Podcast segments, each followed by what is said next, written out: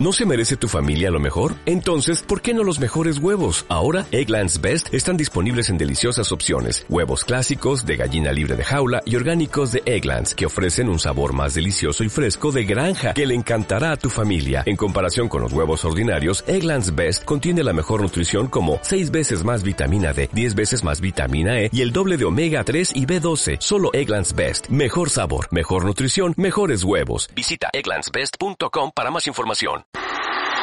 Thank you.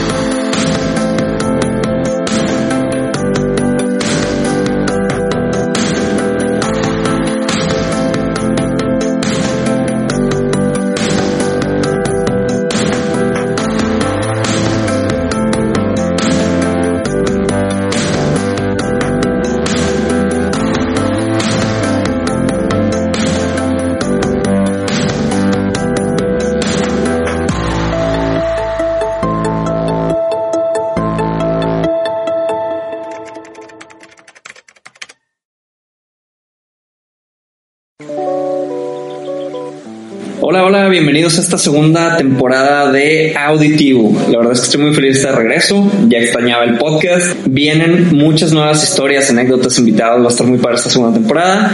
Y con este primer episodio que vamos a empezar, el invitado es Eric Schmal, es un gran amigo mío y él lleva más de 10 años creando contenido, armando estrategias digitales para muchísimas marcas nacionales e internacionales. Algunas marcas, por ejemplo, con las que él tiene una relación más cercana son el Hotel La Purísima, Moncha House, Uber, eh, Rappi, eh, Grupo Hábitat, eh, Botanero Moritas, por mencionar algunas, ya lo escucharán en el episodio. Además, eh, maneja relaciones públicas en América Latina y en Europa con tema de influencers y generadores de contenido. Va a estar muy para el episodio, en verdad quédense, vale mucho la pena. Todos los invitados que he tenido antes en el podcast y la gente que nos escucha sabe, eh, ya sea que son diseñadores, ilustradores, pintores o algo relacionado con muy aterrizado al tema creativo, pero tú eres contador. Sí. Entonces, Es- platícanos un poco cómo llegaste a este punto de tu vida. Mira, este. Platícanos quién eres, güey. O sea, quién es Soy- Eric Schmal. Yo realmente por un tema de título profesional soy contador público financiero y, tuve una especialidad de, de, pues, de contabilidad fiscal. O sea, yo trabajé en una de las cuatro empresas más grandes del mundo de contabilidad eh, durante cuatro años. Y el tema es que no buscaba ser contador. pues. O sea, yo realmente, yo soy de Juárez, Chihuahua. Ajá. Este, cuando yo me vengo a estudiar a Monterrey, que acá- aquí sigo, yo veía la carrera como, como un- una palomita, ¿no? O sea, para mí era como decir, tengo que cumplir con el, con el, con el típico paso este de cumplir con una carrera profesional, Tener un título. tener un título, exacto, y, y a partir de ahí, o sea, ahora sí, haz lo que quieras hacer, ¿no? Para mí era muy importante darle satisfacción, esa satisfacción tanto a mis papás como a mí personalmente por saber que puedes lograrlo, no sé. O sea, era como el sueño del foráneo, no se cuenta si lo había hecho. Ok. De que llegar a otra ciudad, pues, estudiar y lograrlo, ¿no? Pero después de esto, pues, bueno, antes de todo esto, yo, yo ya estaba involucrado en temas de, o sea, de chiquito a los 15 años hacía páginas de internet, diseños como podía, pues, eh, fotografía. Y, y no era más natural a lo mejor escoger una carrera como mercadotecnia, como diseño que, que contador. Me lo, me lo pregunté un chorro, ¿eh? O sea, la verdad sí fue como, al principio cuando empecé a estudiar la secundaria, para mí sí era como, pues voy a hacer diseño, ¿no? Voy a hacer, o, o voy a estudiar, no sé, algo que tenga que ver con artes, porque pues siempre mis extraacadémicas eran artes, Ujú. o sea, guitarra, o sea, aprendí a tocar guitarra desde los 8 años, empecé a irme de giras a los 12, 14 años a Estados Unidos con una banda que tenía. Pero cuando empecé a crecer un poquito más en la preparatoria, me di cuenta que al final del día para, o sea, bueno, entendí que tenía que distinguir de mi área profesional y este y distinguirlo de mis hobbies, ¿no? Entendí que al final del día era importante la carrera, pero los hobbies también. Entonces dije, bueno, si quiero dedicarme a algo que me guste, o sea, un hobby, pues tenía que tener una base. Y para mí fue muy importante, o al menos así lo pensé en ese momento, de, de hacer una carrera de administración, finanzas, contabilidad, Ok. de abogacía, según sea, pero como que al final de todo el embudo definí que contabilidad era como lo que me iba a ayudar mucho en varias etapas o varios rubros Ok. y opté por eso. Y viéndolo desde el punto de vista como más administrativo, quizá, o de negocio. Pues viéndolo desde el punto de vista de que muchas veces uno no entiende ni cómo funcionan los negocios. Por ejemplo, tú, yo, que cumplimos con una agencia, ambas en diferentes ramas, pero ¿cómo, cómo mantienes esa agencia, no? O sea, ¿cómo, cómo mantienes los sueldos, cómo pagas tus impuestos, cómo haces el tema de la administración de, de todo. Por eso siento que muchas veces a, a, la gente le da mucha incertidumbre el saber cómo hacer que un negocio sea negocio. Entonces a mí me picaba mucho la idea de decir, quiero entender cómo hacer un negocio para poder hacer un negocio de lo que me gusta, ¿no? O sea, monetizar mi hobby. O sea, eso era lo que estaba en mi cabeza en ese momento en la prepa, de decir, necesito monetizar mi hobby. Para mí era importante monetizar el hobby. Entonces, para llegar a eso, pues tenía que entender cómo funcionaba un negocio y la carrera que me parecía más completa, según yo en ese momento, era la contabilidad y finanzas. Entonces, pues se me hizo como que fácil hacer esa carrera y después me di cuenta que no era tan fácil, güey. Entonces, literal, cuando estuvo el reto. Pero está muy interesante porque te das cuenta que si te propones algo que está fuera de tu zona de confort y eres tan obstinado como en este caso yo y tú, porque somos personas muy con, una característica de mucha obsesión. pues lo sacas. O sea, como sea, lo sacas y lo disfrutas, ¿no? O sea, dices, híjole, y terminando la carrera de contabilidad, ¿cuál fue tu primer paso? Para la carrera de contabilidad. Sí, porque yo que te conozco y no quiero adelantar mucho, sé que no fue el enfoque creativo, o sea, todavía le seguiste un poquito más. Sí, me metí, me metí al tema fiscal. O sea, básicamente, o sea, en la contabilidad tienes de tres, ¿no? O sea, te vas por la contabilidad de auditoría, que es la contabilidad contable, la contabilidad financiera, que te hace un poquito más a la proyección de proyectos, este, due diligence y la parte de la fiscal la administrativa, por la administrativa es una, pues, es una campechaneada ahí de varias, ¿no?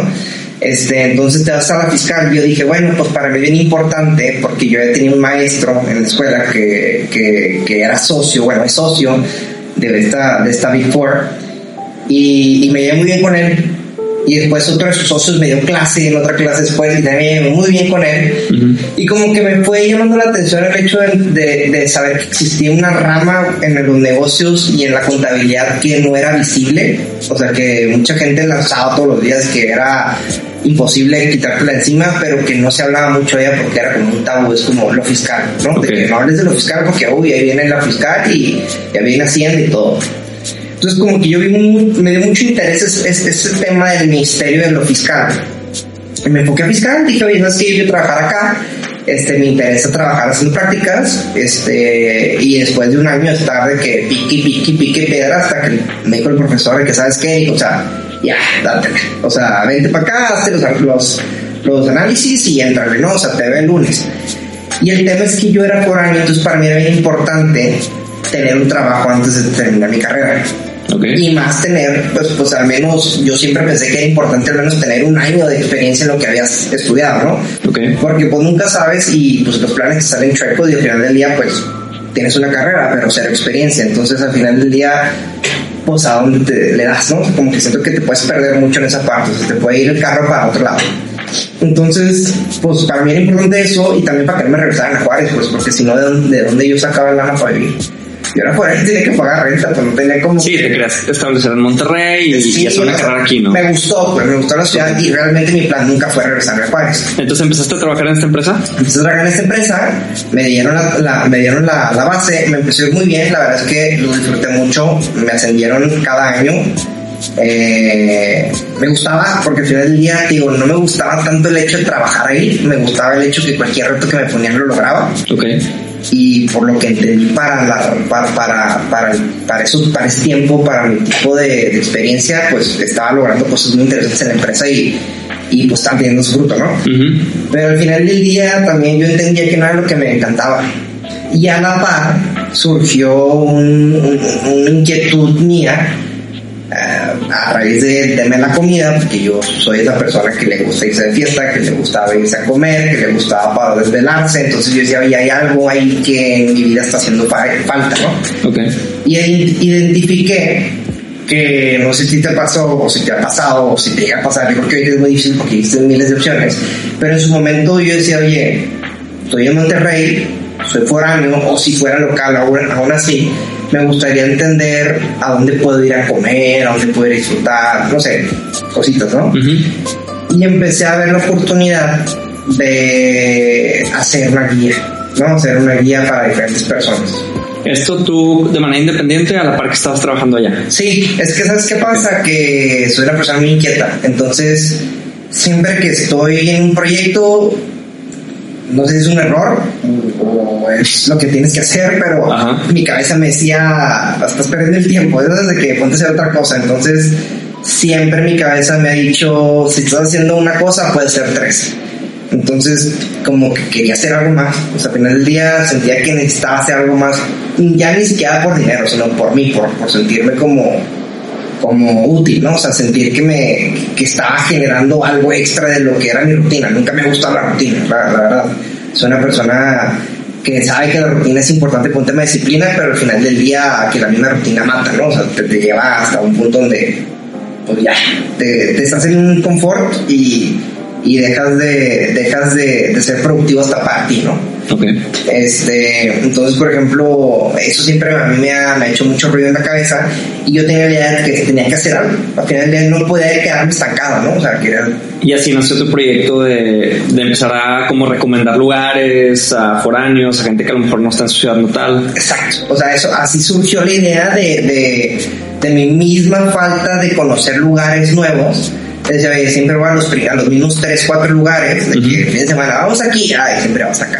Y aquí otra vez, hay otra vez, ¿sabes el Que a lo mejor la gente que nos está escuchando puede decir, oye, pues ahorita me meto en Instagram y hay mil opciones o a lo mejor muchas cuentas o no sé, personas que te dicen a dónde ir o te recomiendan lugares. Claro. Pero estamos hablando ya hace algunos años que esto no era tan popular, o sea, no era una práctica tan, tan conocida. Casi una década.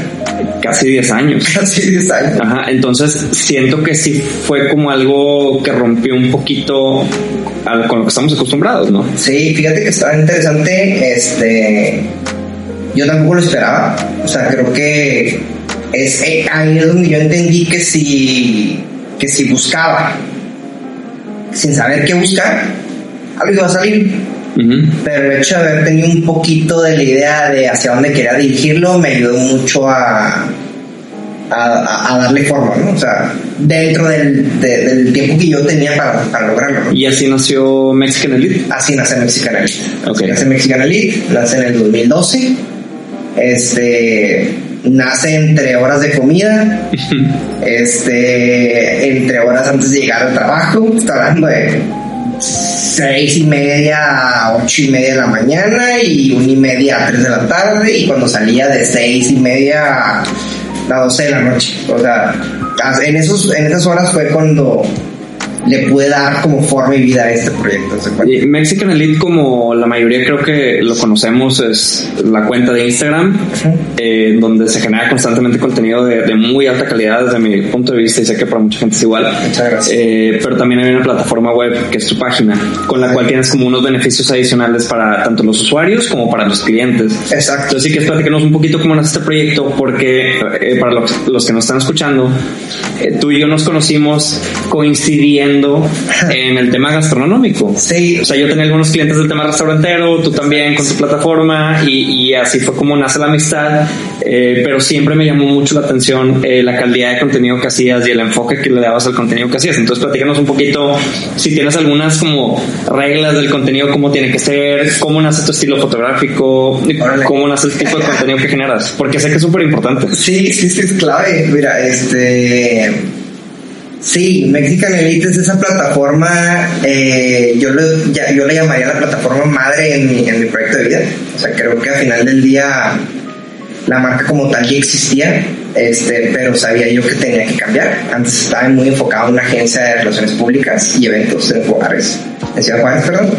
Este, y cuando me vengo para acá, reactivo la marca y surge este enfoque que yo le quiero dar de gastronomía y entretenimiento propiamente por iniciar, bueno, no sé, yo siempre, he pensado que, que, el proyecto llegó a lo que es hoy en día todavía vigente, ahorita en el 2020, este, a raíz de lo que tú, o sea, calidad de contenido, eh, estrategias de, comunicación, eh, generar una comunidad sólida. Al final del día, lo importante de estas plataformas hoy en día, que como dices tú, hay muchas, ya existen N número de, de, blogs o cuentas de gastronomía, pero creo que lo que al final del día nos ha permitido estar vigentes a nosotros y seguir siendo una opción importante tanto para el comensal como para los restaurantes de estar afiliados con nosotros ha sido la constancia, la disciplina, siempre estar elevando el contenido, en, tanto en un tema de, de, nivel y también en un aspecto de, innovación, ¿no? O sea, una cosa es que tu contenido funcione en el, en el área de lo creativo, o sea, que digas, oye, pues ahora la foto la voy a hacer así, o estaría padre esto, y otra es este, en la parte de, de, la calidad, ¿no? O sea, al final del día creo que es un, es un juego importante y pues es, es, es, es, es años de aprendizaje. O sea, no te quiero decir que empezamos en el 2012 siendo la mejor, porque pues éramos la única al final del día, o sea, no, teníamos un, modelo de comparación más que lo que existía en Estados Unidos, que fue un modelo de, de, de pues de inicio, como Munchies, Eater, este, plataformas que al final del día nos permitían entender que existía una industria importante en, la publicidad de alimentos. Pero al momento de no tener una comparativa en México o al menos en Latinoamérica, para mí era como abrir una brecha de mercado nueva, ¿no? Eh, tal que pues el problema no fue tanto el contenido, sino desarrollar un formato de negocio en base a una plataforma que en lo personal, según yo, te daba todo, ¿no? O sea, te daba lo que era una entrada gratuita, una industria completa. Entonces, y está bien interesante eso que dices, o sea, como, una plataforma se convierte en, un, en un income ya como negocio. Eh, y, sé que mucha gente, sobre todo de un tiempo para acá, ha habido una oleada de, de, bloggers, de influencers, de páginas que te recomiendan cómo vestirte, qué comer, a dónde ir y, demás. Eh, ¿Cómo en un mercado tan saturado puedes eh, sobresalir?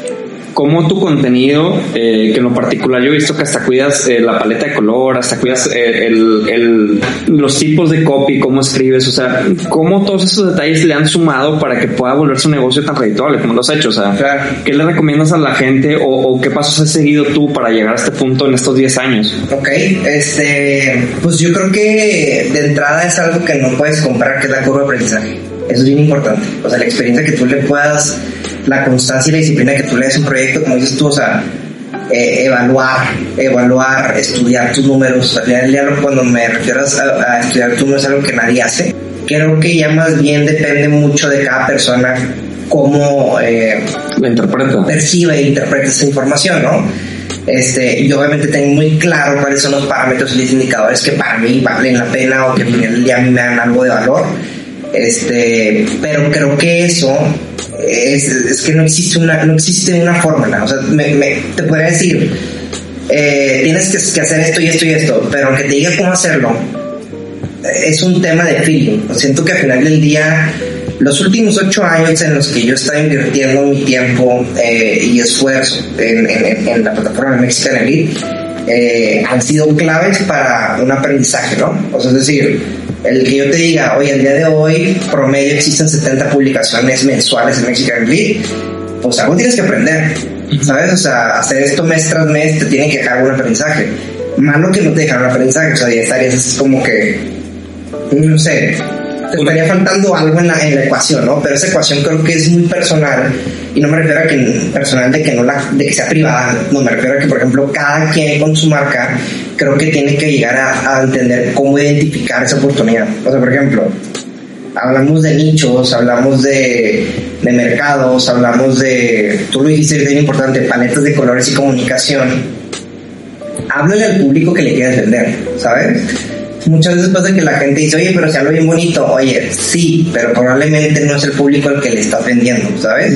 O probablemente la gente no es afín a, los, a, tu paleta de color. Pues, ¿sabes? Existen infinidades de plataformas, sean foodies o no sean foodies. Existen ahorita una locura este, en tema de contenidos y yo creo que tú lo has visto diario, o sea, pues porque te dedicas al tema de cómo hacer que las cosas vean lindas, en el tema de diseño.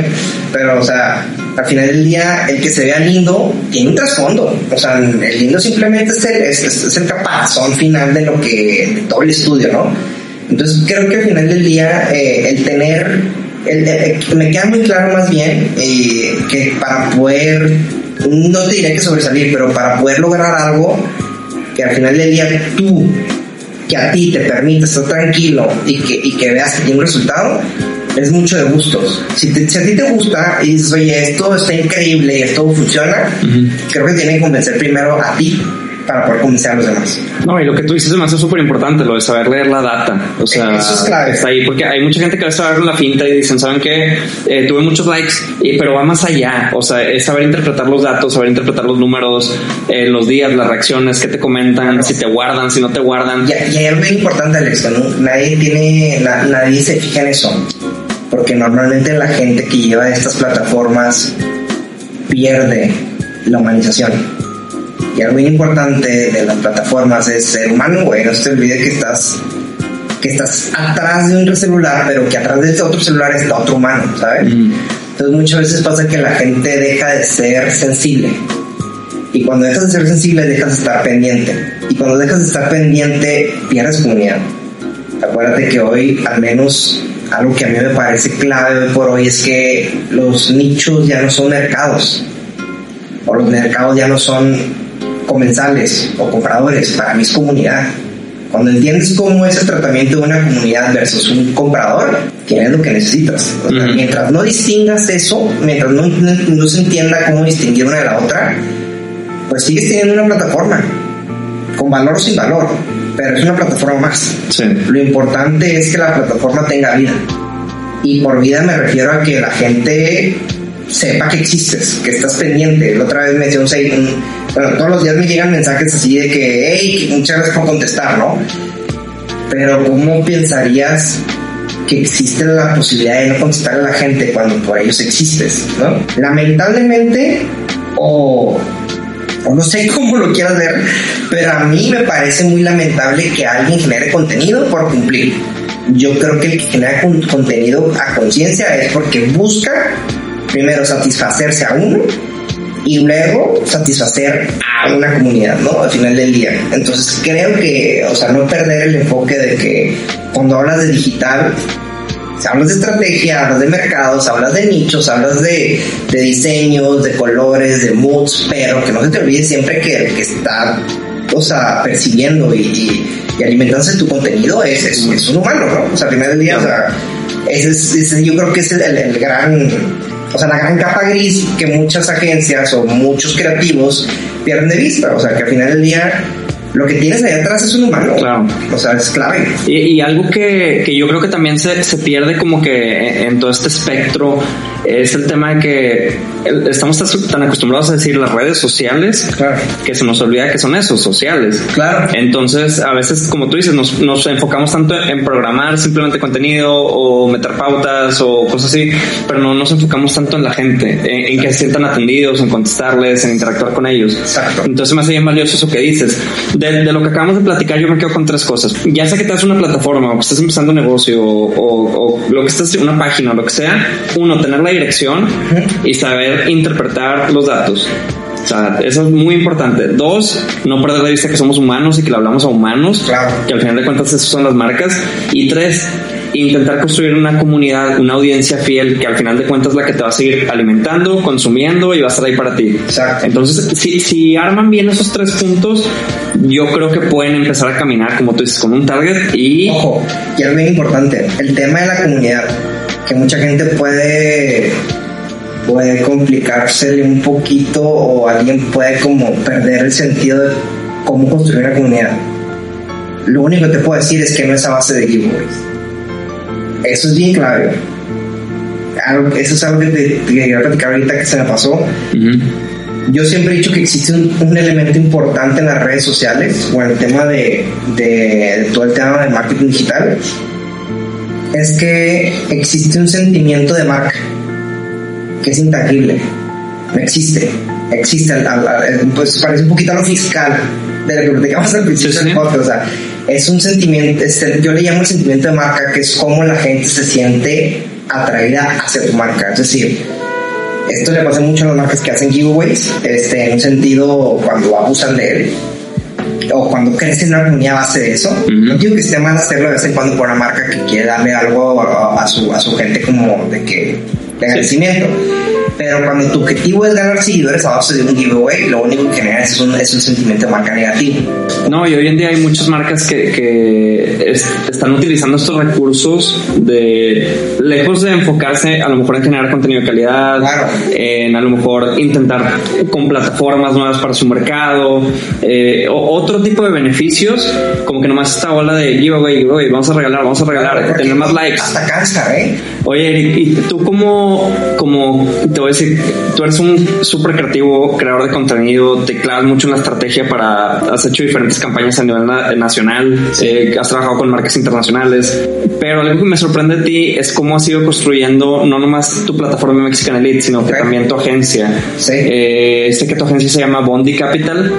Eh, platícanos un poco en qué consiste tu agencia eh, y, y, cómo has generado estas como subdivisiones para poderte enfocar en diferentes mercados y en diferentes aspectos del tema creativo. Fíjate que Bondi Capital ha sido un reto bien interesante.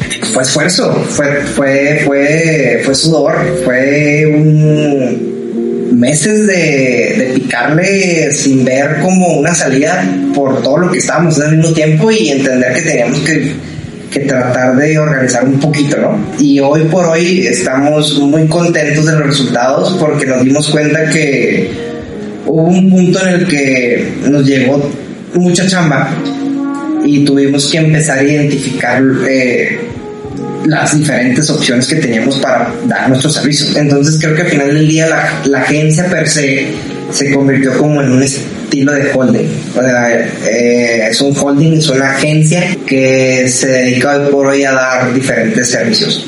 Entonces entendimos que el marketing digital, llámese marketing digital por un tema de eh, AdWords, un tema de Facebook Ads, Instagram Ads, este, contenido eh, audiovisual y, y, una labor de community, este, pues era solamente una, una fase, era solamente una parte de, todo lo que hacíamos, ¿no? Creo que el haber este, tenido en ese momento varios proyectos diferentes tipos, ya fuera cosmética, hotelería, restaurantes, eh, real estate, nos ayudó, nos ayudó mucho a entender que teníamos que empezar a crear departamentos. Okay. ¿no? O sea, Bondi Tech, Bondi States, eh, todo lo que tiene que ver con el tema de, de IT, que son integraciones, este, herramientas de posicionamiento, y, y Famous, que es la parte de talento, de, talento humano, que pues, se le llama a, burdamente influencers. este, entonces nos tuvimos que empezar a organizar como muy rápido, muy rapidito para poder cumplir con todo lo que teníamos. Este, pero fue, fue, fue una parte donde al final ya aprendimos mucho de cómo era eh, dividir, dividir todos los servicios, ¿no? Este, y trabajar en equipo. O sea, es algo que, creo que nadie lo aprende fácil, creo que es algo que toma tiempo. ¿Cuál ha sido uno de los mayores retos construyendo Bondi Capital? Yo creo que uno de los mayores retos ha sido entender cómo trabajar todos en conjunto. Porque es difícil trabajar con el área de programación y con el área de creativos en un tema de contenido al mismo tiempo. El de programación entiende el fondo, pero probablemente no entienda la forma. Y el, y el de contenido, pues entiende el fondo y la forma, pero probablemente no le importa lo que diga el programador, ¿sabes? O sea, el contenido tiene que salir así y el programador tiene que ser lo posible para que funcione, ¿no? Y hacer que esos dos mundos, que al final del día en lo personal creo que son muy distintos, o sea, son muy parecidos en que cada quien tiene muy claro lo que tiene que lograr y todos van con un bien común, pero al final del día es muy difícil porque son dos mundos que piensan completamente distintos. Y, y, y, esa, hacer que esa dupla encaje y que engrane perfectamente para sacar adelante un proyecto, pues se cuenta que tienes que ser abogado del diablo. O sea, tienes que, que hablarle bonito al creativo, de yo sé que está cañón, pero pues mira, podemos hacer esto, yo sé que esto sí es viral y esto no, pero pues esta forma es como funciona para que la programación funcione en orden. Y con el programador, oye, yo sé que se pasan los de contenido, que quieren hacer esto, que está increíble, pero pues yo sé Entonces te has que vol- es difícil". vuelto como un mediador. Te has vuelto Este, un mediador, güey. Te has vuelto un abogado en tu propia empresa para hacer que funcione, porque al final el reto es que todos estén tranquilos, todos estén contentos y que el trabajo salga adelante, porque si no, pues me va a comer. Claro. Entonces al final del día tienes que lograr que el resultado llegue donde tiene que llegar de una forma u otra. Al cliente no le importa si estás batallando o con lo que tengas que hacer para darle su resultado, ¿no? Claro. Al cliente le importa el resultado. Entonces, pues tú de entrada tienes la problemática de que tienes que lidiar con todos esos temas que a mí lo personal para mí lo más complicado en general, no más en el negocio, es la gente. Para mí la gente es lo más complejo porque todos, todos tienen cosas distintas, todos tienen cualidades muy distintas, todos cuentan con virtudes muy, muy complejas. Entonces es como decir, tienes que conocer perfectamente a alguien en tu área de este tema para poder Claro. como... Para sacar lo mejor de esa persona. Para sacar lo mejor de esa persona y hacerle entender que está bien lo que él piensa porque está bien. Pero porque viene otro de otra área y dice que está mal porque para él la forma no es, más el fondo sí, entonces pues olvídate, ¿no? De volver a empezar. Claro. Entonces, eso es clave. Creo que eso fue lo que más nos hizo complicarnos. Y, y complementando un poquito eso que estás platicando, creo que viene esta filosofía desde, desde la escuela, güey. O sea, yo creo que desde que estamos en, en el salón Ok. y, o sea, identificamos como con cierto celo, cierta envidia a, a los que son muy responsables o a los que hacen las cosas muy bien o al que le recuerda a la maestra las cosas cuando los demás se nos olvidaron y, y, y, y lejos de, de volvernos como, oye, ¿sabes qué? Déjame me junto con esas personas para yo ser mejor o déjame aplico más para que la otra no se me olvide, como que empieza este recelo y creo que ahí empiezan las separaciones, que luego en un ambiente de trabajo Ajá. eh, es complicado trabajar con la gente porque eh, empiezan los egos Y fíjate eh, que... y, y cada quien con sus mentalidades empieza a mover el pandero para su lado. Cañón. Y lo más importante y lo más raro es que el que siempre estuvo en la escuela tratando de ser muy individualista, a ir muy bien. Va a ser muy exitoso. Muy exitoso. Le va a ir perfecto en la vida. Porque sabe trabajar solo. Pero el día que entre una empresa a no ser el dueño de algo, se lo va a ver negras. Porque hoy en día la empresa está diseñada para que sea un trabajo en conjunto. Y la sociedad es social. O sea, al final le regresamos al tema de lo social. O sea, somos humanos, tenemos que socializar. Entonces, llega un punto en el que es el individualista, el experto, el inteligente, el erudito, termina siendo rezagado, al menos que sea el dueño y parta papas, porque al final de todo van a rezagar porque ese sabe lo todo y a nadie le gusta que alguien siempre esté por encima de los demás. No, y aparte siempre, para, para lograr grandes cosas, siempre ocupas un, un gran equipo. Siempre, siempre. Eh, y voy a destacar un tema personal que me gusta mucho, pero que Claro. es el caso de Michael Jordan. ¿Ok? O sea, él, él al principio de su carrera era Michael Jordan y era este talentosísimo eh, basquetbolista y demás, Claro.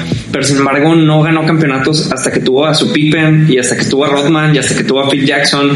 Y, y te das cuenta que la construcción de un equipo es lo que te hace ganar campeonatos y lo que te hace lograr cosas chingonas. Y sabes que puedes voltear a tu lado y vas a tener alguien que te va a apoyar y te va a dar la mano. Eso, está, eso, es muy valioso. Eso es bien importante. Y a esto algo que le tengo que sumar, yo creo que es algo que nadie te dice que realmente lo más importante en una empresa es que tienes que saber escoger a tus socios. Eso es lo más importante, porque si tus socios, si la primera fila de ataque no está correcta o no embona bien, nada bueno va a salir de ahí, güey. Nada. Entonces, bien importante eso, que toda la gente que, o sea, si está escuchando ahorita como, como un consejo extra de vida, es que siempre sean bien precavidos en las personas con las que se asocian. O sea, al final del día, no te digo que las conozcas 100%, pero que si al menos tengas la precaución de entender quiénes son, ¿no? quiénes son y, y- y que trabajes un ratito con ellos y sientes que todo bien, vale, vamos bien, ¿no? Porque al final del día pues es difícil casarte con alguien en un tema comercial irte años y años y años y luego que resulte que no, que no era lo que tú esperabas, ¿no? Claro. Que todos hagan peleados.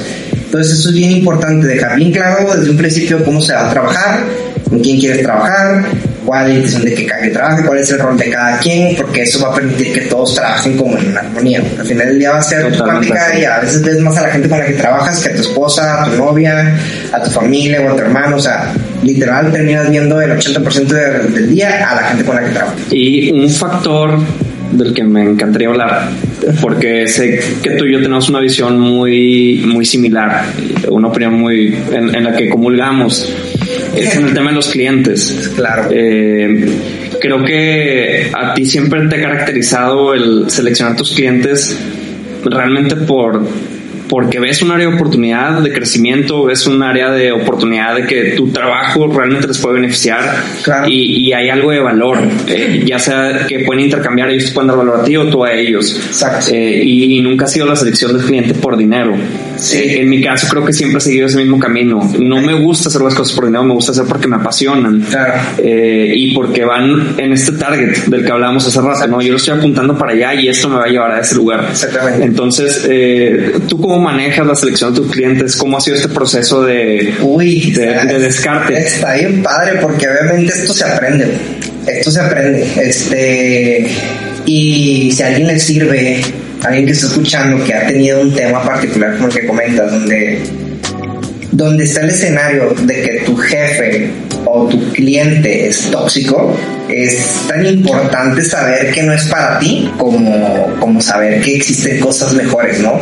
Es decir, todos en algún punto, seguramente cuando recién empezamos, tuvimos ese cliente que era toxicísimo, que con nada estaba conforme, que siempre te hablaba mal, que aparte te pagaba tarde, que aparte te pedía descuentos, que todo te decía un pero. Entonces, cuando uno empieza, empieza a trabajar con mucha ilusión de que voy a dar todo de mí, todo lo que ahorita sé y todo lo que sé que puede funcionar y un correo enorme diciendo que todo está mal, que no le gustó, que, que, es ilusión, que no sabes si puede seguir trabajando contigo.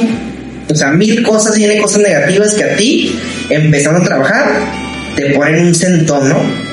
Eh, es que a veces, eh, sobre todo cuando estamos empezando, eh, claro. imagínate, llega alguien, tú dices cliente tóxico, y por más tóxico que sea y que te hable mal y que te mande sus correos, dices, güey, pues me está pagando. Es, sí, o sea, tú piensas que el es mi cliente y lo, lo, lo, lo, lo compensa. Lo normalizas. No, Ajá, lo normalizas el maltrato, la toxicidad del cliente y hasta creo que se romanticiza, no es como se diga un poco. Exacto, o sea, que existe un tema donde es un amor-odio, güey, muy interesante, porque tú dices a mí, a mí, a mí me pasaba muchas veces, güey. Y mal, malamente son las relaciones laborales que más disfruto porque después de que, de que, de que le hace el clavo dices, ahora sí, ya, ya la hice. Estás como y te da una satisfacción tremenda, Te da una satisfacción tan grande que el día siguiente dices, ahora yo lo voy a votar a él, pues, ¿sabes cómo?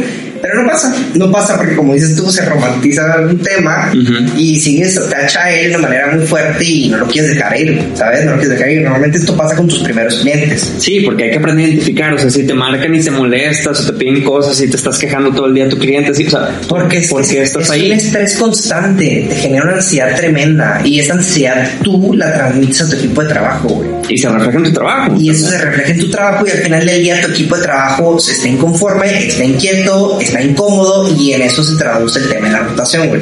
Y la rotación, al menos en esta industria, cuesta, cuesta mucho dinero, porque capacitar, porque capacitar a una persona y instruirlo y enseñarle y decirle cómo hacerle y traerlo y, es mucho tiempo y para nosotros el tiempo es dinero. O sea, yo ya no siquiera mido mi, mi yo ya no mido el dinero por dinero, sino el dinero lo mido en tiempo. Para mí el tiempo es valiosísimo, lo único que no tengo de regreso nunca, ¿no? Eso sí, y es constante.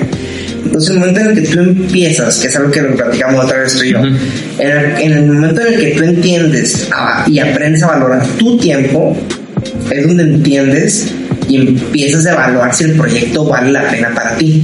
Yo te decía una frase que yo siempre es mi frase de vida, yo creo que es como esa frase que yo en toda mi vida la aplico, es no trabajes con quien puedas, sino con quien tú quieras. O sea, mientras tú trabajes con quien te quieres y no, puede, y no con quien puedes, estás del otro lado porque vas a entender que esa gente con la que tú quieres trabajar, si va a ser una friega, al menos le vas a meter todas las ganas del mundo y lo vas a ver redituado en un tema de resultado y va a ser increíble, ¿sabes?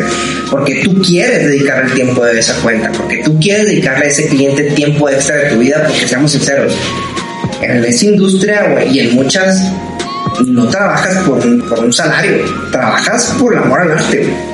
Entonces llega un punto en el que al final del día tú empiezas a dar mucho, mucho, mucho, mucho, mucho, mucho, mucho, y eso llega a ser desgastante. Desgastante para tu persona, tu cuerpo, tu cabeza, tu mente, tu tranquilidad, hasta para tu equipo, porque tú eres alguien tóxico que le esté enviando equipos a tu gente. O sea, corres a tu equipo a las 12 de la noche Ya lo revisé y, están, y llegan a las 8 de la mañana la gente y ya tienen el correo tumbado y ven ahora las voces de aquí un teso el jefe, ¿no? Entonces, al final yo, yo fui hace mucho tiempo, güey.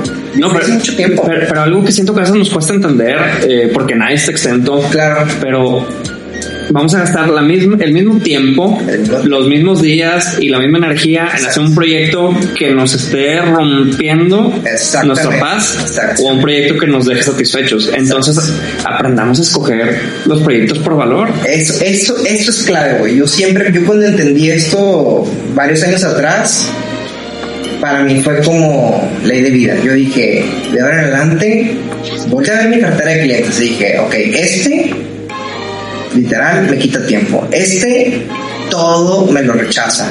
Este siempre me está pagando tarde. Este no me ha pagado y me exige.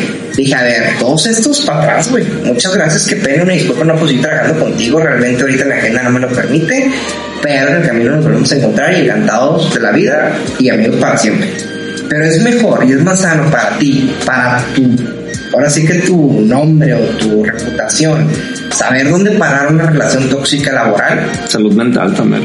Sí, claro, y eso es que, o sea, y lo que remonta en el tema de la salud mental es que se convierte en una ansiedad y la ansiedad es contagiosa. Claro. La ansiedad se contagia. Y luego te la llevas a casa o se la transmites a tu equipo. Exacto, y la gente no lo entiende, güey, pero la ansiedad que tú traes del trabajo no se quita, no se quita. O sea, no es una, no es una gripa, güey. Es, es, literal, es un trastorno o un tema con el que aprendes a vivir, lamentablemente. O sea, normalizas la ansiedad y en algún punto terminas contagiándoselo a la gente con la que convives, trabajas y vives.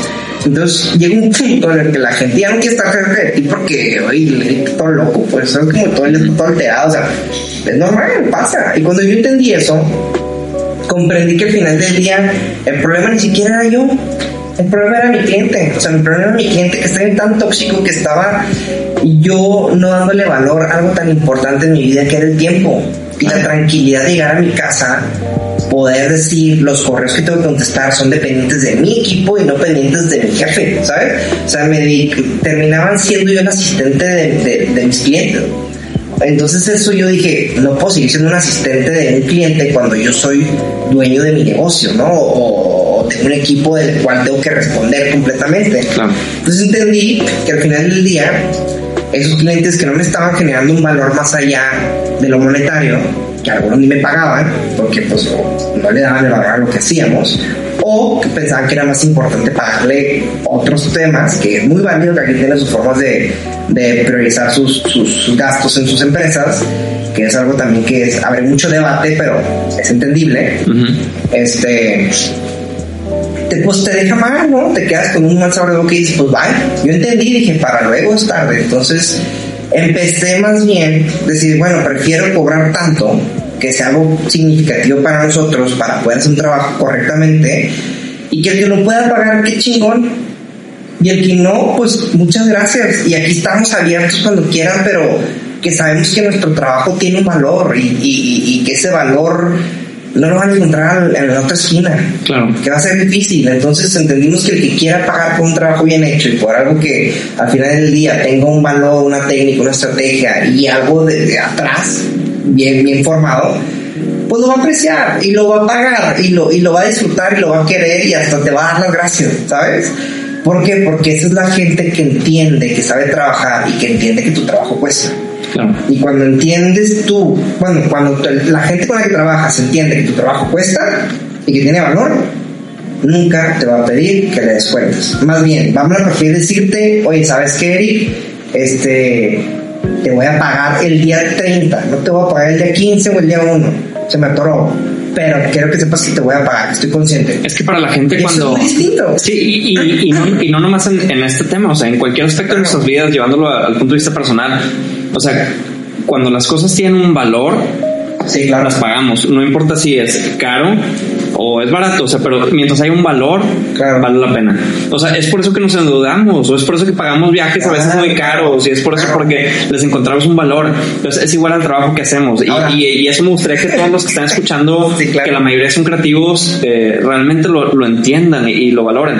Porque a veces, como tú mencionaste, o sea, lo hacemos porque nos apasiona o porque creemos que nomás vamos a vivir de aire y de amor al arte, o porque cree que si lo hacemos muy fácil, para nosotros es fácil, entonces debe ser barato o no hay que cobrarlo. Y no, sino todo lo contrario. Fíjense en el valor que ustedes o su empresa le está dando a los demás y es ahí donde van a encontrar eh, este tema.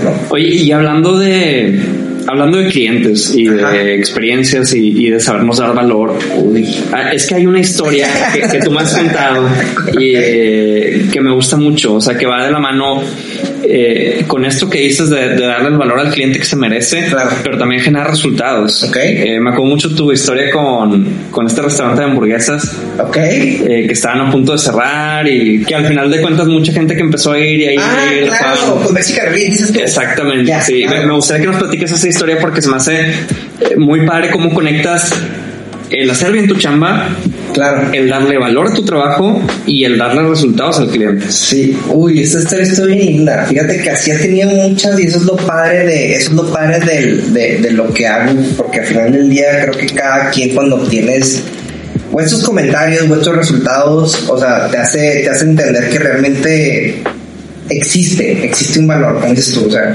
todo reside en una hamburguesería que pues iban empezando ellos ya habían empezado tiempo atrás, este, con puros temas de delivery, con un tipo catering. Y se armaron de valor, pusieron un local, pusieron un local en el segundo piso de una plaza que prácticamente hasta el día de hoy el flujo es complicado. Este, pero imagínate, todavía estar en un segundo piso y en la parte donde no se veía la entrada, pues era todavía peor, ¿no? Entonces, yo llego aquí precisamente ofreciendo un tema de contabilidad o sea, que, que, locura. Y este, y al final del día le digo a uno de los dueños, oye, que yo traigo este tema de, de, de Mexican League, creo que estaría bien interesante, ver si te interesa. Este, en ese momento creo que teníamos 5000 seguidores. O sea, no, para la época era mucho. O sea, estoy hablando que éramos la primera plataforma gastronómica de México en ese entonces en Instagram. O sea, eran muchos 5000 seguidores, ¿no? Entonces, eh, estoy hablando del 2014, 2013. Y me dijo, oye, pues está interesante, ¿cuánto me cobras? No, pues qué tanto. No, pues súper bien, vamos a intentarlo tres meses, ya está. Pues el primer mes me marca muy serio, pues.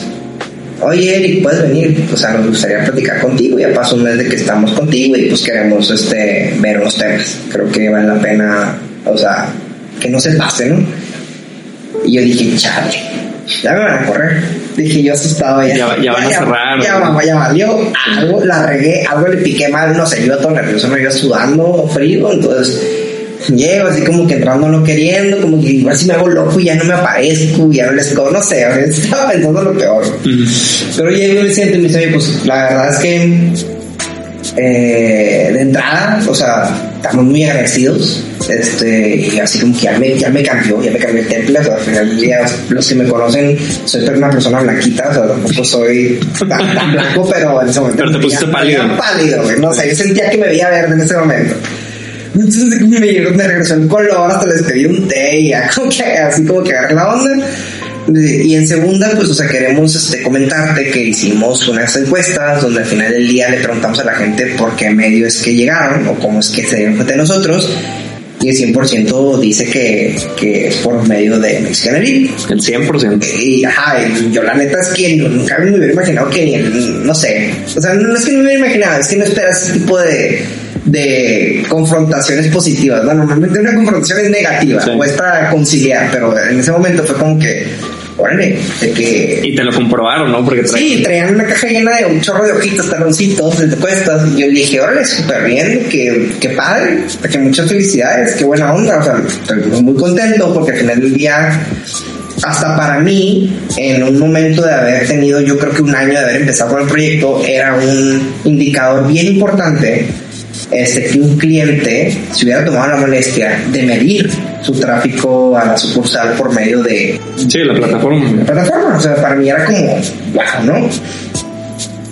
Y dije, no, pues órale, qué fregón. Dije, pues qué increíble, este, encantado. Me dice, no, y pues aquí, o sea, le seguimos, no te preocupes, este, Luto. Pues caso seguido, tres meses después, se bajan, se bajan a otro local mucho más grande, esa misma plaza, y, y hasta el día de hoy, pues son muy conocidos y les va muy bien. Han tenido varias, varias sucursales ya en, hasta en otras ciudades. Pero, o sea, lo importante de esto es que, o sea, como dices tú, el que te reconozcan un, un, un tipo de estos de resultados o Ajá, y el valor que estás dando, sí. a raíz de un valor que tú le estás generando por medio de una plataforma en la cual estás cuidando todos los detalles para que todo les vaya bien, pues te da mucha satisfacción y, y te da más ganas de seguirlo haciendo bien, ¿no? O sea, de, de, de seguir creciendo, de seguir generando valor. Eso está increíble. O sea, al final día fue una de las experiencias más interesantes que tenido. Sí, esa historia yo, yo me la sé de memoria, pero me gusta Sí. mucho y, y, y siento que tiene mucho valor de trasfondo, eh, porque conozco bien la industria y cómo se mueve. Eh, ok, y ya platicamos de cómo de contador te volviste eh, creativo, generador de contenido, la agencia, los números, todo eso. Eh, que es- después de estos 10, 12 años de que has estado haciendo lo que haces, eh, ¿qué sigue para Eric Schmal? Pues nunca sabes. La verdad es que, todo ser bien sincero, soy esa persona que siempre, siempre está buscando, pues no sé si se puede decir innovar, siempre está buscando como salirse del confort. Al final del día, soy una persona que no le gusta, que no le, que no le gusta casarse con un futuro, le gusta vivir mucho el presente. O sea, me gusta mucho vivir el momento en el que en donde estoy. Creo que no sé si es mi personalidad, no sé si es por lo que he vivido, o sea, creo que al final del día mm, me gusta tener planeación, me gusta ser una persona disciplinada en un tema de lo que es tu día a día, pero no me encanta decir voy a lograr esto por esto y esto y esto porque siento que yo mismo me limito. Claro. Cuando te pones, bueno, así lo pienso yo, no sé si mucha gente le pasa. Este, estoy acostumbrado a conocer mucha gente que para este año vamos a tener esta meta y vamos a lograr esto, de que tú pudiste haber hecho más probablemente si no te ponías esa meta, ¿sabes? De que tú te pusiste un límite. Si te pones un límite en mi cabeza es ahí voy a llegar, punto, es un máximo. Muchas veces por ese tipo de filosofía o no sé si Entonces tú quieres ver a dónde te va llevando el... yo quiero ver a dónde llego. O sea, al final del día, yo soy más fan de que lo que venga hay que resolverlo y hay que trascender. De nada siento que me sirve decir hacia dónde quiero ir si no estoy dejando huella en el presente. Creo que es más importante eso, dejar bien claro dónde estoy ahorita parado para poder el día de mañana decir, ahí me paré. Más bien soy una persona de comienzos, ¿sabes? Me gusta saber que si quiero hacer algo lo tengo que hacer bien y picar, picarle para enfrente, o sea, no, no ver para atrás ni ver para enfrente, ni ver hacia dónde voy, sino simplemente picarle, obviamente con dirección, pero me gusta más pensar que ahorita estoy haciendo algo, que lo estoy haciendo muy bien y que el día de mañana seguramente estoy convencido de que vamos a hacer algo muy padre también, pero no ponerme esos límites de, Ok. de, de- de hacia dónde quiero llegar, punto, ¿no? Oye, y digo, entendiendo esto que acabas de decir y Ajá. sin entrar mucho en detalle, pero no, no, es que ahí te va la pregunta. Ok, ok. ¿Hay alguna marca con la que eventualmente en algún punto Ajá. sería como un objetivo para ti colaborar o hacer algo para ellos? Güey, hay muchas. Pero una que digas, si algún día hago algo con esta marca, voy a sentir muy bonito. Híjole, este, creo que una de las top 5 de Ujú. las que tenía en mi cabeza y ya se dio, que es el Hotel La Purísima. Ok. Creo que es una marca con la que desde que yo llegué a Monterrey vi que existía un potencial interesante en su producto y creo que yo quería hacer algo ahí, o sea, yo quería trabajar con esa marca, ¿no? Y, híjole, aprendí mucho. Creo que aprendí que, a pesar de que, de que hay una muy buena chamba, o sea, no porque sea mía, sino porque sé que al final del día, pues se ha notado lo que ha sucedido en la policía en los últimos dos años. Sí. este todavía creo que a veces digo híjole esto ya estaba interesante esto pudiera funcionar aquí pudimos haber hecho eso o sea creo que Todavía le cuelga para seguir mejorando. claro o eso es lo más importante que final del día no, que, no es que cuelgue para seguir mejorando porque no sabes hacerlo sino porque siempre existe un constante reto en innovación de cómo generar más sabes creo que eso lo tenemos muy claro tú y yo. Sí, o sea, yo, yo, a veces me digo a mí mismo de que, oye, esto lo puedo mejorar y sé que puedo hacer esto mejor. O sea, ¿cuándo llega el punto en que tengo que decir, ya está bien? No, es que pero... no está bien, es el tema. Exacto. Y es una frustración tremenda, porque creo que tanto a ti como a mí me pasa y como a mucha gente le suceder que dicen, ahora sí, ya logré lo que quería. Y no, no es cierto. O sea, en el momento en que dices, ya lograste lo que querías, hay algo más. pero no estoy lleno, algo me falta, de que algo, algo en mi interior me dice que me falta algo, ¿sabes? Es que, ¿sabes qué? Creo que a veces la, la motivación que nos mueve sí. Eh, es, es, ese pedacito entre querer y lograr algo. Y es que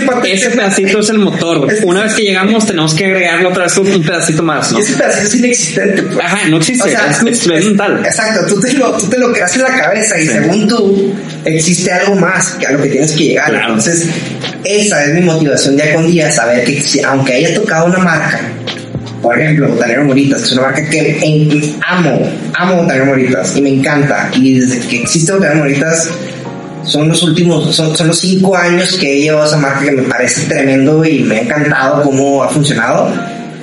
Para la gente que no es de, de México, específicamente Monterrey, que no conozcan Botanero Moritas, es un restaurante de comida norteña, muy, muy norestense, exactamente mucha tradición. Muchísima tradición. O sea, tú, vas y sientes que estás como en una cantina eh, de época. Porque precisamente era una cantina. Exacto. Y si pueden checar sus redes sociales, la gente que no ha ido físicamente, véanlas, vean la calidad de fotos que hay, el tipo de contenido, el tipo de lenguaje que manejan. Está muy lindo. Está muy bonito y seguramente se te va a antojar eh, ir a tomar ahí. Y, eso es algo que, por ejemplo, a mí en lo personal digo, sí, chequenlo porque les va a gustar mucho y cuando vengan a Monterrey vayan a probarlo. O sea, es, una, es de los top 5 que cuando les dicen que visitas en Monterrey tienes que ir ahí a fuerzas. Botanero Moritas. Entonces, este, lo importante es que son marcas con las que yo, desde que vi, conocí, comí, dije, oye, esto es mucho como para que nadie lo esté comunicando, ¿no? Para que no hagas el clic.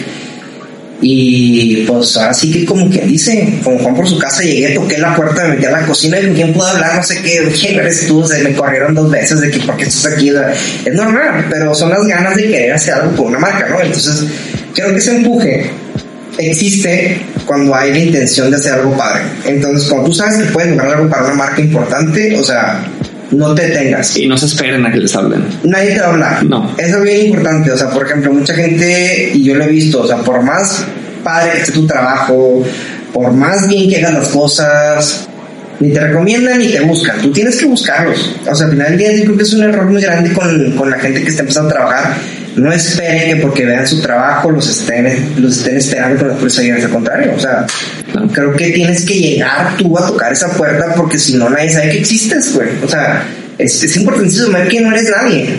Y, fíjense que, que, hoy en día es muy fácil, muy, muy fácil. A, veces parece que no porque no lo hacemos. Claro. Pero métanse a Google media hora y les aseguro que encuentran los correos de directivos de empresas con las que quieren trabajar, eh, la agencia que está trabajando con la marca que ustedes admiran, eh, el contacto del way de marketing de no sé qué lugar. O sea, clávense. Si realmente quieren algo, vayan y búsquenlo. O sea, porque Eric no eres la primera persona que me lo dice que estaba aquí sentado o sea, había otros casos que dicen, oye, ¿sabes qué? Está en mi casa, le mandé un correo y terminé trabajando por esa marca. Estaba acá, me, me, recomendó un amigo y terminé trabajando por esa marca. No, Entonces háganlo, no se detengan. ¿Sabes con quién quisiera trabajar? ¿Con quién? Con McDonald's. Yo también. pues sí, que te invito a si, si, alguien aquí de McDonald's está escuchando, Exacto. nos puede invitar. Sí, búsquenos. muchas cosas. creo que podemos hacer cosas padres. Sí, pero creo que esa es una de las marcas que, que en algún momento de mi vida me, me gustaría tocar de alguna manera. ¿Y sabes eh, por qué? Porque realmente soy fan de sus burgers. O sea, creo que, creo que tienen todo yo tengo un tema nostálgico gráfico con ellos eh, muy bonito desde mi infancia, de piñatas y juguetes y cosas. Es un tema de marca. Sí, es un tema de marca que está muy arraigado. Pero bueno, Eric, oye, te agradezco muchísimo el tiempo que te tomaste por estar aquí. La verdad es que la plática contigo siempre fluye bien agradable. Espero que los que hayan escuchado les haya gustado. Y para cerrar, a todos los invitados les hago una pregunta. Ah, eh, ¿Qué es? Si te pudieras ir a una isla desierta y te tienes que llevar un libro, una película, un disco y una comida, ¿qué te llevarías? Un libro, una película y un disco. Y una comida. Y una comida. Ajá, esas cuatro. A la madre, mira, te va. Comida, eternamente me llevaría McDonald's. Ok, hablando de. Hablando de. Me llevaría la double cheeseburger con papas, pollitos y malteada de vainilla, no hay más. Para comer todos los días. Para comer todos los días. Perfecto. O sea, al final debo estar solo, pues. Claro. O sea, que me ponga panzón. Y es magia, entonces todos los días va a llegar ahí la comida. Exacto, todo bien. De canción, yo creo que canción ¿Qué disco podrías poner todos los días sin aburrirte? o Los? Beatles. ¿Alguno en particular? Pues yo creo que los clásicos, o sea, pues me encanta el disco azul y el rojo, son mis top, todo- siempre los he escuchado, todos los días los escucho, creo. Creo que es algo que siempre me, ha form- me formó hasta en mi personalidad, creo, güey. Creo que fue un disco muy político, muy, muy social, muy artístico, con mucho cariño, mucha alma, ¿sabes? O sea, creo que tiene, es, es- es una banda que existió, que, y esos discos en particular, que hablan de todo. Está muy informativo, ¿no? O sea, creo que es, si la gente le pone atención a sus canciones, creo que puede entender mucha historia. Está muy interesante. Y me encanta, me las sé todas, pues. Al final del día. ¿Una película? Película. Fíjate que las películas no soy tan bueno. Creo que una película pudiera ser algo así como. Algo que me haga reír todos los días. Probablemente. ay, no sé. eh, Monsters Inc. Ok. O, o- o Toy Story, algo así que me dé risa. ¿sabes? Ya, me ajá. encanta. O sea, no soy mucho de caricaturas de este tipo, pero prefiero ver algo que me haga reír, algo que me dé miedo, que me encanta, que es The Shining. ¿Sabes? Como de que en el caso, pues, pero me encanta The Shining, haz de cuenta. ¿Te gustó Doctor Sleep? No la he visto. No la viste. No la he visto. Bueno, te la, La- te la la recomiendo. Vela. Muy buena. Y este. Y, Y del libro, un libro. pudiera sonar muy intelectual. Pudiera ser como que decirte aquí el mejor libro de la historia, la, la neta. Pero no, güey. Yo creo que más bien, y creo que coincidirás conmigo cuando diga por qué. Porque yo soy mucho de conspiraciones. Yo soy una persona que me encanta entender el origen de la vida y entender de dónde venimos, diferentes teorías del universo, el tema alienígena, la cuestión de este, nuestros ancestros civilizaciones mayas, los sea, todo ese tema de, de- de- de civilizaciones sí. y el universo y el Big Bang me, me, me cautiva bastante. Entonces, no, creo que más bien en vez de leer, me encantaría, por lo mismo que siento que soy como una persona muy creativa, hacer una historia yo. O sea, me encantaría llevarme un libro para escribir yo, Ok. un poquito de todo lo que viví, todo lo que existió y todo lo que fue, para que si algún día alguna civilización Lo descubre. lo descubra, no le pase que a nosotros que estamos viendo de dónde fregado salió todo el mundo, ¿sabes? Entonces creo que estaría muy interesante como darles un brief de, ay, soy y viví aquí, el mundo era así, o sea, creo que eso... O sea, tú escribirás tu propia historia. Claro, creo que sería mejor dejarle algo al mundo de valor para que alguien lo vea en un futuro, si es que hay vida en un futuro, a que me lleve un libro para leerlo y que me ocurre todos los días, güey. Creo que mi historia nunca me va a alcanzar, ¿no? O sea, que siempre escribir algo diferente un día. Y nuevamente, Eric, muchas gracias por, por haber estado aquí. No, Te agradezco tu tiempo. Al contrario, muchas gracias por, por invitarme. Pues nada, nos, nos vemos en el siguiente episodio. Bienvenidos a la segunda temporada de Auditivo. Bye.